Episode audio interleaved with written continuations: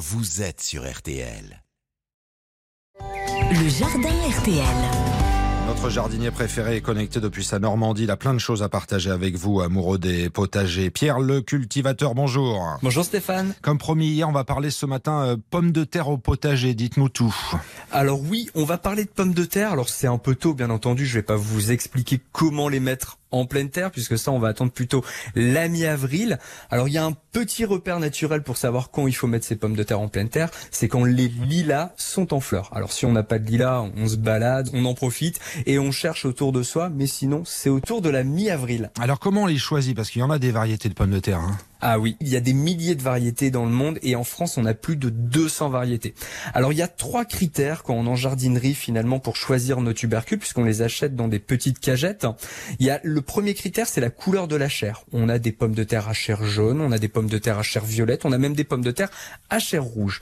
Il y a sa durée de culture. On a des récoltes hâtives, donc des durées de culture. Une fois que vous allez mettre vos tubercules en pleine terre, vous allez avoir des récoltes 80 jours après ou 120 jours après. La petite particularité, c'est que si vous prenez des variétés de pommes de terre qui ont une culture et qui arrivent à maturité au bout de 120 jours, c'est que ces pommes de terre se récoltent et se conservent bien plus longtemps. Ça vous permet d'en consommer l'hiver.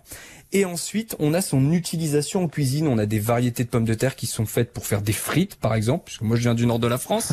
des variétés pour faire de la purée et euh, de la cuisine à la vapeur. Pour la quantité des pommes de terre, il y a plusieurs choses à savoir. On va planter 6 tubercules au mètre carré pour espérer récolter 3 à 5 kilos de pommes de terre. Alors personnellement, je plante environ 100 tubercules pour une famille de 4 personnes dans 15 mètres carrés de potager. Ça me permet d'avoir 40 kilos de récolte. On peut en avoir bien plus, mais après, bien entendu, on n'est pas les seuls à manger et à récolter des pommes de terre. On a aussi un tas de ravageurs dans le jardin et naturellement, il faut aussi accepter d'en perdre. Alors, il y a un point qui est important, euh, Pierre, c'est comment les stocker correctement à la maison. Et c'est pas si simple, en fait. Hein.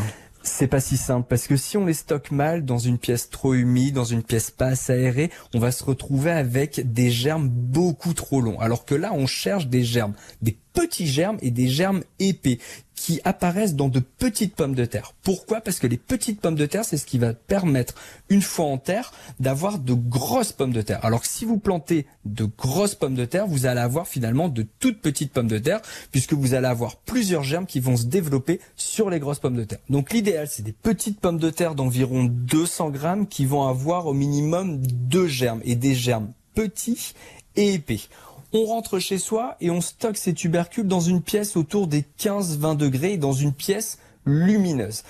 Si on a la chance d'avoir des boîtes d'œufs, des boîtes alvéolées, le mieux c'est de prendre une pomme de terre, une tubercule et le mettre dans chaque alvéole avec les germes vers le haut. Ça va éviter d'avoir l'ensemble des tubercules au contact et s'il y en a une qui commence à pourrir, de pouvoir la retirer rapidement et éviter de contaminer l'ensemble des autres tubercules. Est-ce qu'on doit préparer aussi le terrain? J'entends là préparer le potager pour la suite. Oui, oui. Pour la culture de la pomme de terre, il faut une terre bien meuble et un sol bien riche. Donc on aère notre sol, encore une fois, on sort sa grelinette, on l'aère et on ajoute du compost, on paille et on attend. On attend encore une fois la mi-avril et on récoltera nos pommes de terre en août, en septembre. Mais il existe aussi des pommes de terre primeurs qu'on peut récolter avant, une fois que les plants de pommes de terre vont commencer à fleurir. Ça, c'est les meilleurs, mais par contre, on peut pas les conserver. Voilà, la pomme de terre n'a plus de secret pour vous grâce à Pierre le cultivateur. C'est dimanche matin, c'est RTL. On peut réécouter le rendez-vous, bien sûr. Le podcast est disponible, le replay sur notre site rtl.fr. Merci Pierre, au week-end prochain, bien sûr. Merci, à bientôt. RTL.